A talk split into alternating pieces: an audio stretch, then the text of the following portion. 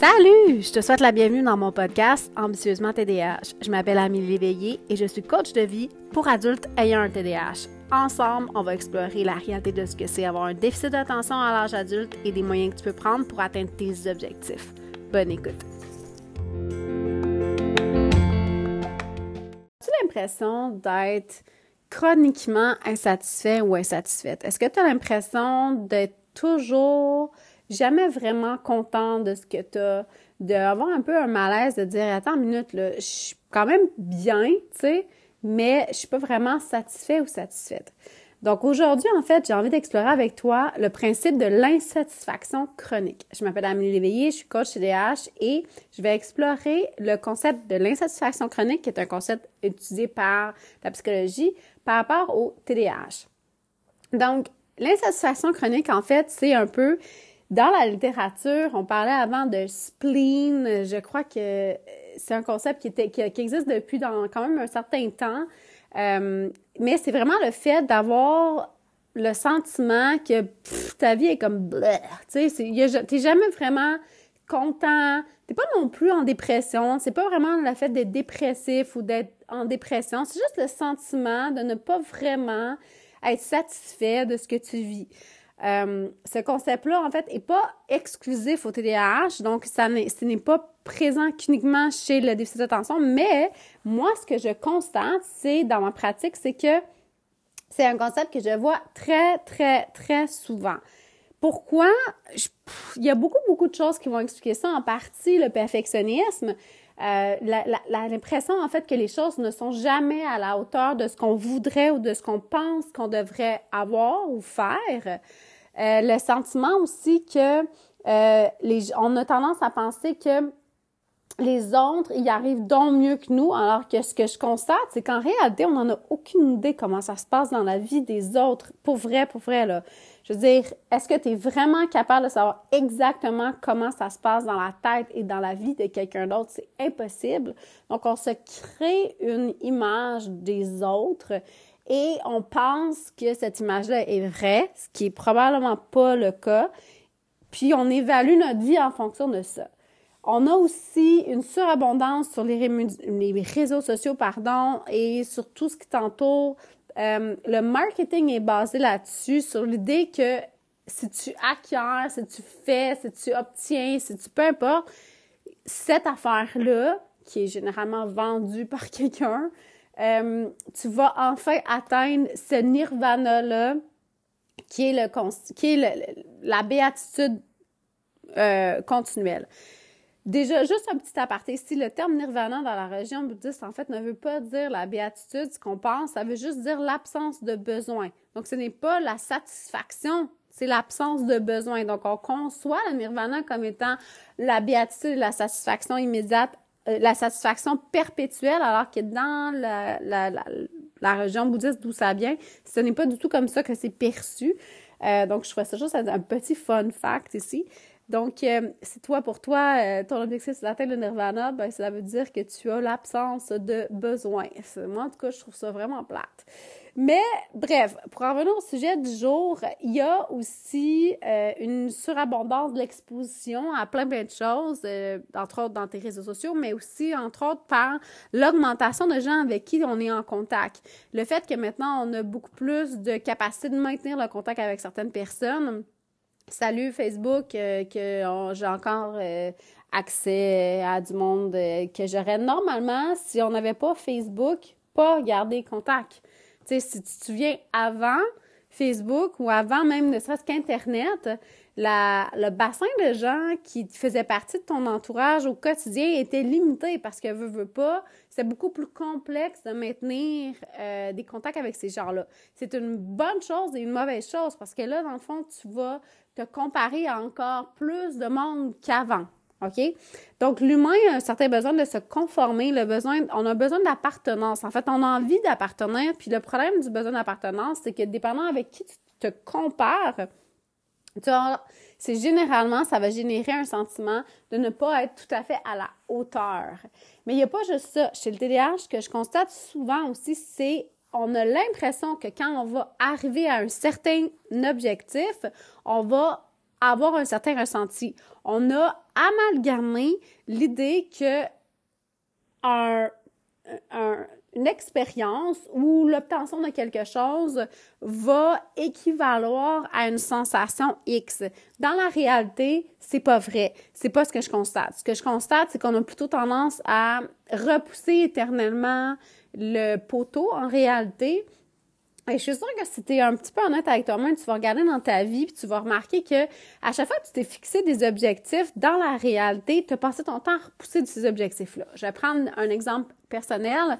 Euh, moi, quand j'étais adolescente, mon objectif, c'était de devenir sauveteur. Donc, j'ai fait mes cours, j'ai fait dans ce temps-là, au Québec, il faut faire médaille de bronze, croix de bronze, sauveteur. Là, je me suis fixé. Là, quand je suis arrivée sauveteur, ben, je me suis fixé l'objectif d'être monitrice de natation. Donc, j'ai fait l'objectif d'être monitrice de natation. Une fois que je suis monitrice de natation, ben là, je voulais devenir monitrice aquaforme. Fait que là, je suis devenue monitrice aquaforme.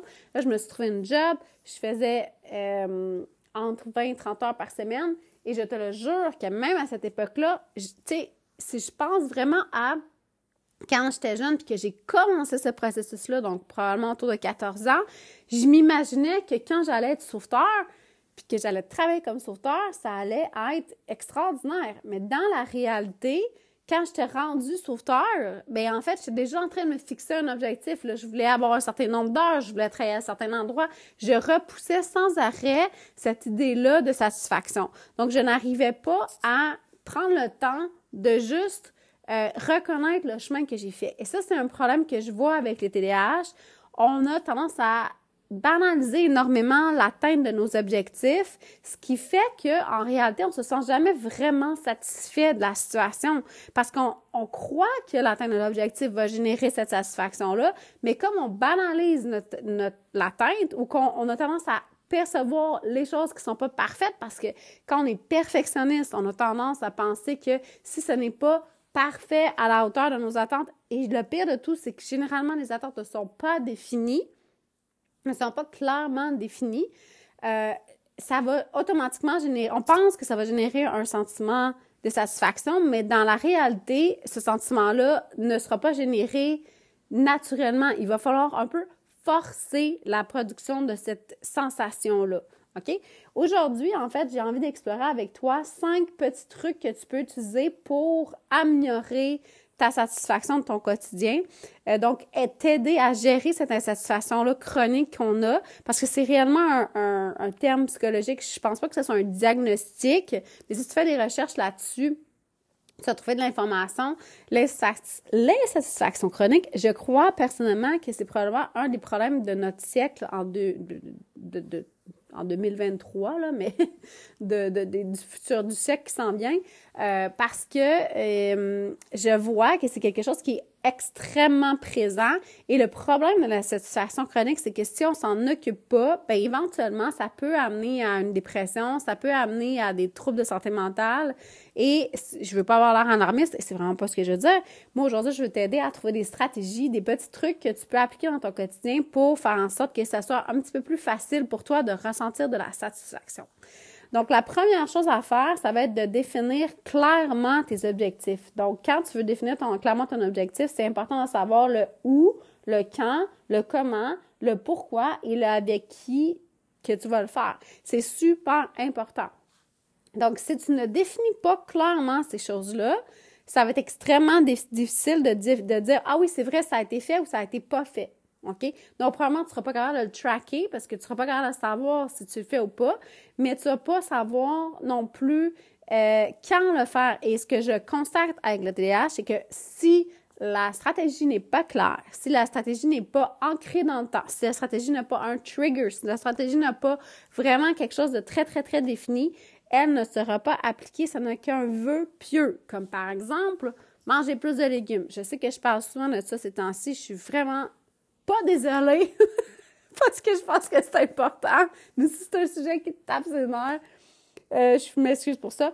Donc, ma stratégie à moi pour manger plus de légumes, une, pas, pas ma, parce que j'en ai plusieurs, une de mes stratégies, c'est de boire un smoothie euh, le matin, un jus en fait euh, que je fais dans mon malaxeur, donc pour conserver les fibres, qui contient cocombe, épinards, céleri, persil cette semaine d'ailleurs, pommes et citron.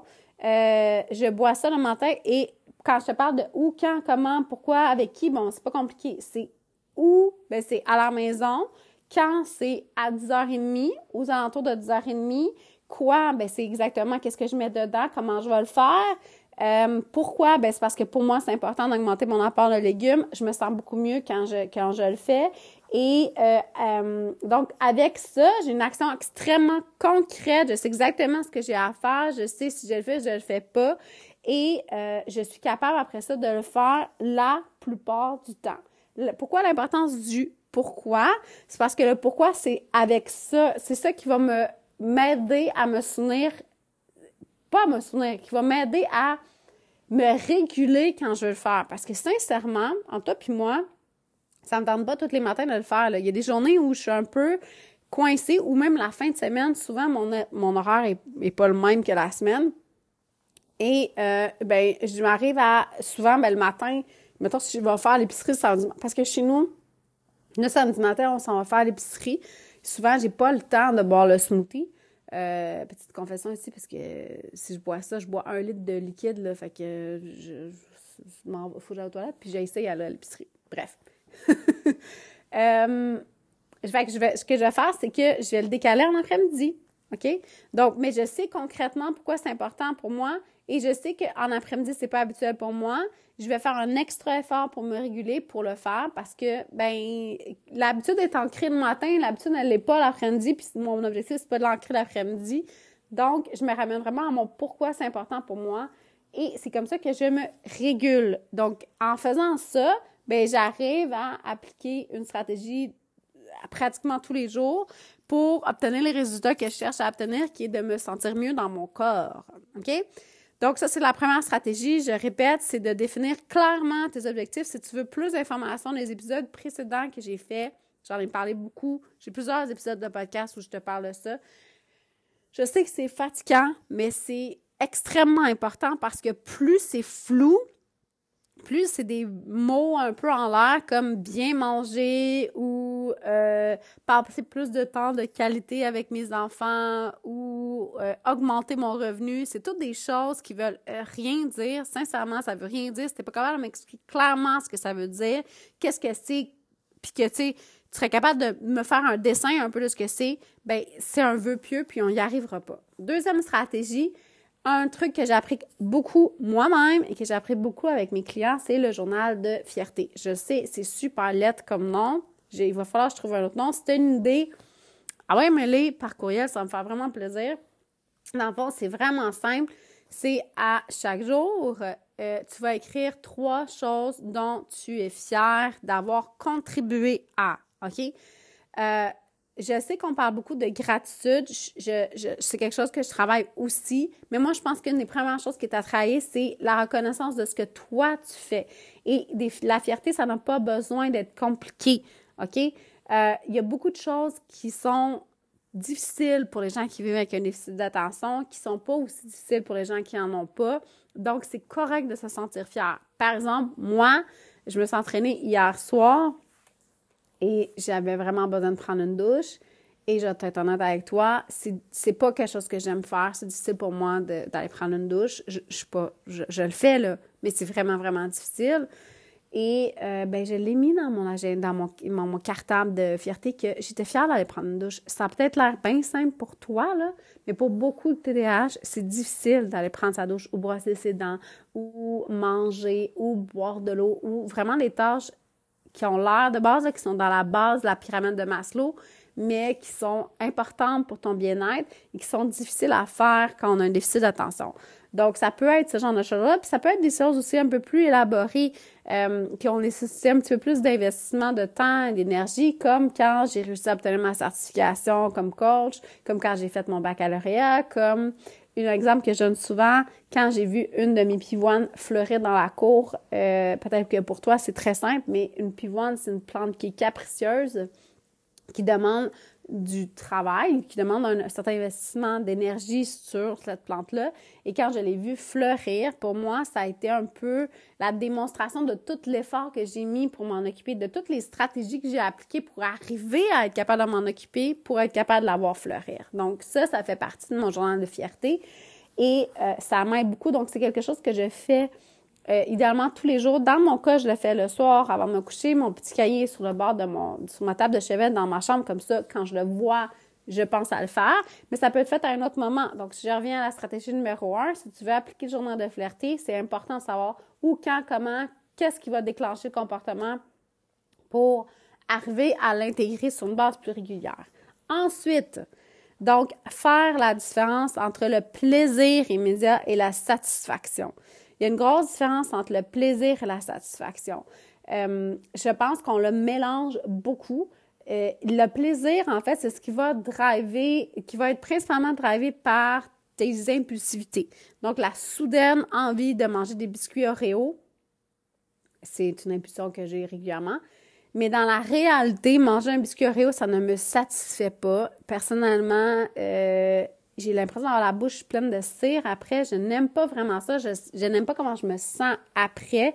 Je préfère de loin cuisiner des biscuits, une recette de biscuits que j'aime, que je sais ce que je mets dedans, euh, mettre plein de pépites de chocolat, des canneberges, plein d'affaires, les faire cuire et le manger. Ça, c'est beaucoup plus satisfaisant pour moi que l'impulsion momentanée de manger quelque chose qui génère du plaisir. Le problème avec le plaisir, c'est que c'est super attirant pour notre cerveau au niveau de la dopamine. La dopamine, c'est le neurotransmetteur pour l'hormone, le neurotransmetteur de la récompense. Donc, quand tu as une envie de manger un réo et que tu la manges, tu reçois de la dopamine. Par contre, la dopamine, c'est pas une hormone qui qui est autant associé à la satisfaction sur le long terme. C'est vraiment un pic instantané.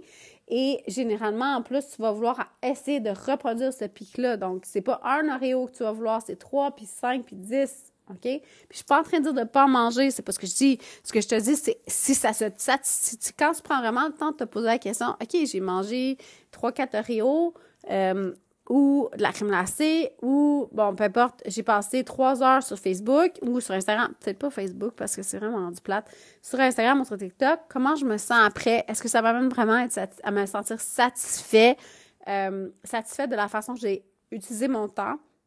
Ou est-ce que j'ai plus cédé à une impulsion? Et c'est là qu'il faut faire la différence entre les deux. Euh, quand tu fais la différence entre les deux, tu vas voir à quel point ça change beaucoup tu vas être surprise en, surprise, surprise en fait de voir que probablement que ce que tu as tendance à faire naturel, qui, est comme spontané, n'est pas nécessairement ce qui te procure le plus de satisfaction. Euh, il y a une grosse différence entre l'impulsion et l'intuition et c'est très difficile pour les TDAH de faire la différence entre les deux euh, parce que les impulsions sont très très fortes et plus la journée avance, plus tu vas épuiser ta capacité décisionnelle, plus tu vas épuiser ta capacité à résister à ces impulsions-là. Et là, tu vas te mettre à céder à des comportements qui sont, oui, satisfaisants sur le coup, mais qui vont pas nécessairement t'amener dans la direction où tu veux aller. Et c'est là où c'est important quand on, je parle de stratégie dans le point numéro un, de définir ça clairement pour t'aider à savoir qu'est-ce qui va vraiment t'apporter de la satisfaction. Ensuite, le numéro 4, donc, ça va être d'augmenter la production d'endorphines et de sérotonine. Ce sont deux neurotransmetteurs qui sont associés à euh, au bonheur, en réalité, dans le fond, il y en a quatre. Il y a la dopamine, la sérotonine, l'endorphine et l'ocytocine. Donc, l'endorphine et la sérotonine, c'est des hormones qui sont associées à la satisfaction plus sur le long terme. Et les façons d'améliorer la sérotonine et l'endorphine, eh bien, c'est de bouger. Bouger dans ton quotidien. Donc, c'est d'intégrer peut-être un petit entraînement, d'aller marcher dehors. Euh, c'est de faire des choses qui vont activer ton corps, ton corps, même si je sais que c'est pas le fun à faire, sur le coup, initier le comportement, c'est vraiment pas le fun. Euh, le corps apprécie de bouger. Le corps, c'est une machine qui est construite pour bouger euh, et ça il y en a besoin pour se sentir bien. Ton cerveau aussi en a besoin de te sentir bien. Donc, quand on voit quelqu'un qui va, euh, je sais pas si tu as déjà observé ça, c'est quelqu'un qui va augmenter son niveau d'activité physique, ça peut être le niveau d'activité physique global, donc d'aller marcher, prendre l'escalier, tout ça, ça n'a pas besoin d'être un entraînement en tant que tel, mais d'augmenter son activité physique globale en sa journée et euh, améliorer un petit peu l'alimentation, donc augmenter la quantité de légumes et de fruits, euh, peut-être intégrer un peu plus de fibres, euh, diminuer la quantité de gras, diminuer l'alimentation transformée, ben la personne elle va se sentir mieux. Pourquoi? En partie parce que oui, le corps fonctionne un peu mieux, mais aussi parce que ces actions-là vont générer de la production d'endorphines et sérotonine au niveau du cerveau et vont aider à faire en sorte qu'on se sent plus satisfait. OK? Donc, c'est là où on va vouloir intégrer ce genre de, d'habitude-là. Je sais que je suis probablement, tu dois être tanné de m'entendre parler de ça, mais je vais en reparler régulièrement. En partie à cause de mon background, je suis kinésiologue de formation, donc j'ai un, un baccalauréat en entraînement. Donc pour moi, l'activité physique fait partie des stratégies qui sont essentielles au, bon fonctionnement du corps et du cerveau. Mais au niveau de la science, c'est démontré que tu augmentes tu vas diminuer l'impact de ton TDAH, tu vas, vas, avoir une baisse des symptômes, en fait, quand tu bouges plus régulièrement, tu as une augmentation de la production de l'endorphine, de la sérotonine, tu vas stabiliser un petit peu plus facilement la production de ta dopamine, donc ça va faire en sorte que tu vas être beaucoup plus calme, beaucoup plus réceptif, beaucoup plus capable de garder le focus, beaucoup plus capable de te réguler. La régulation émotive est extrêmement importante pour te sentir satisfait et satisfaite dans ton quotidien. Donc, trouve-toi, c'est pas important comment tu bouges. Ce qui est important, c'est que tu bouges. C'est pour toi, ce que tu aimes faire, c'est mettre de la musique puis danser sur place, go! Ou achète-toi un mini trampoline. Tu peux sûrement trouver un sur Marketplace. J'en ai vu passer il y a pas longtemps. Pas obligé de payer ça neuf. Euh, ça peut être euh, faire du yoga avec une application, ça peut être euh, aller prendre une marche, ça peut être prendre une marche même en hiver, c'est fun ça peut être, euh, je sais pas moi, t'abonner. Je suis plus ou moins à l'aise avec l'idée d'abonner un gym parce que c'est pas le concept de parce que je dépense de l'argent, je vais le faire est faux. Donc, si c'est un concept que tu penses que, qui fonctionne, ça ne fonctionne pas. Euh, si ça fonctionnait, euh, tu n'aurais jamais de frais de retard à la bibliothèque et tu n'aurais pas un, je sais pas combien de quantité de formation que tu as acheté que tu n'as jamais faite ou en tout cas jamais complété. Donc, c'est pas un concept qui est réel en tant que tel, surtout maintenant avec le fait que c'est en virtuel, mais ça, c'est un autre euh, sujet. Donc, essaie de trouver les choses que tu aimes faire qui sont les plus faciles pour toi à implanter. OK? Vraiment, on va aller vers la facilité, parce que l'objectif, c'est d'adopter un comportement où tu bouges. Si éventuellement, c'est plus solide puis tu l'as adopté sur une base plus régulière et que tu te sens, hmm, j'ai envie de me lancer un petit challenge, on verra. Mais au début, euh, pars pas du principe que tu fais rien et que là, tu vas te mettre à courir une heure, cinq fois par semaine, ça ne fonctionnera pas. De toute façon, c'est pas nécessaire, comme je l'ai dit dans certains épisodes, la science est assez claire sur le fait que 20 à 30 minutes d'activité physique en continu euh, est suffisant pour avoir des impacts positifs au niveau de la santé, santé mentale, santé physique euh, et ton état émotif. Donc, tu n'es pas obligé de viser une heure. Là. Tu peux faire facilement 20 minutes, puis il n'y a pas de problème. Dernière des stratégies, c'est planifier des moments d'amusement intentionnel. OK?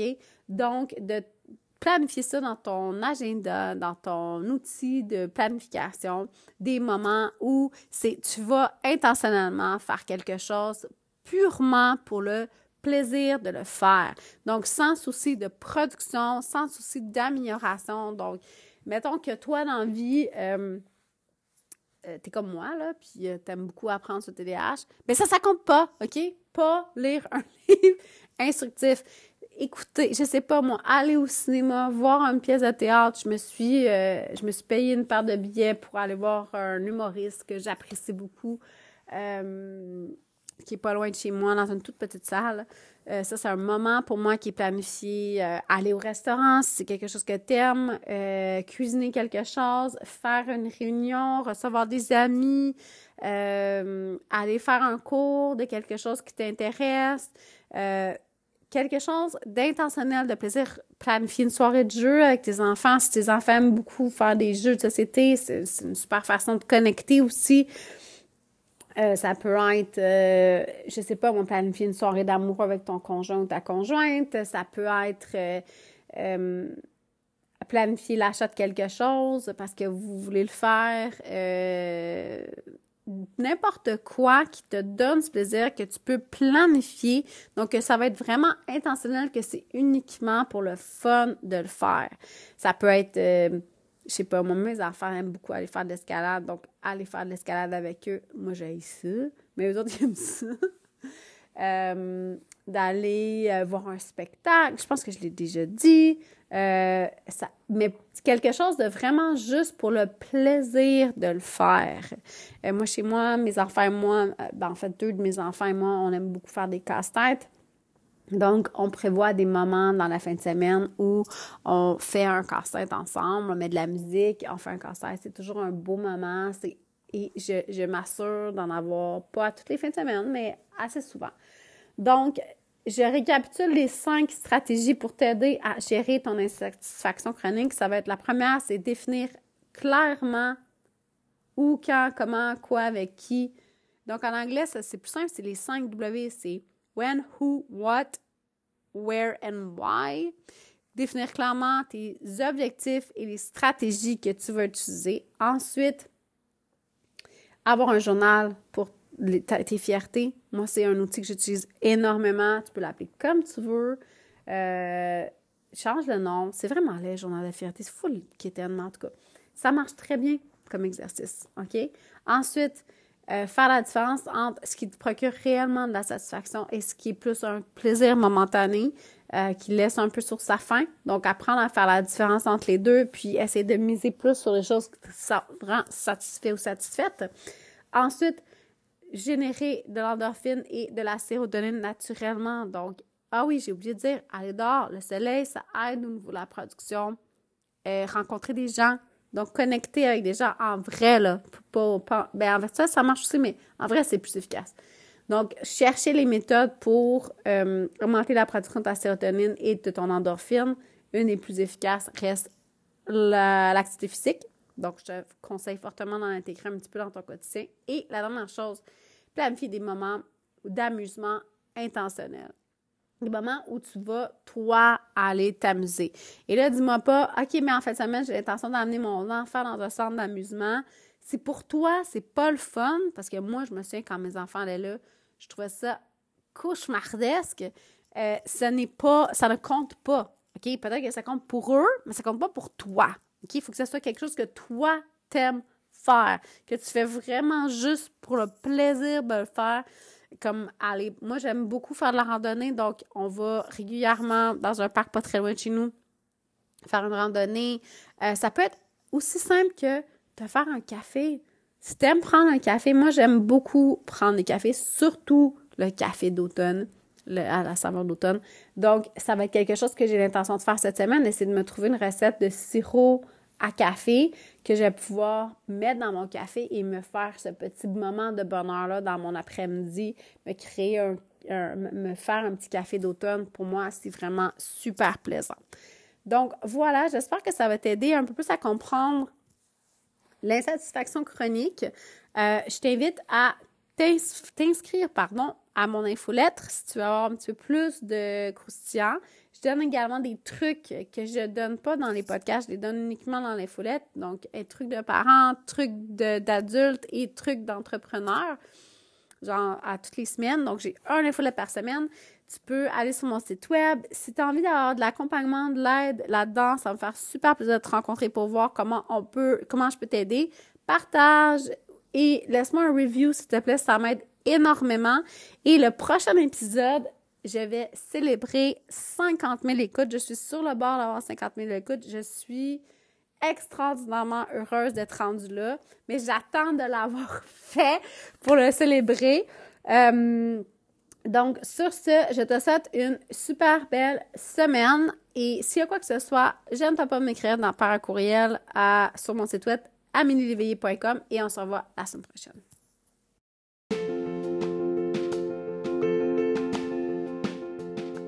C'est tout pour cette semaine. J'espère que tu as apprécié l'épisode. Si tu l'as aimé, partage-le, laisse-moi un commentaire, je les lis tous, mets-moi un beau 5 étoiles et abonne-toi à mon podcast. Ça m'aide énormément à faire connaître le podcast auprès de d'autres gens qui vivent comme toi avec un TDAH. Tu peux également me trouver sur YouTube à Ambitieusement TDAH ou sur mon site web à amelieléveillé.com. N'oublie pas de t'inscrire à mon infolette où je partage plein de détails croustillants sur ma vie et ma gestion de mon TDAH. Bonne semaine! Música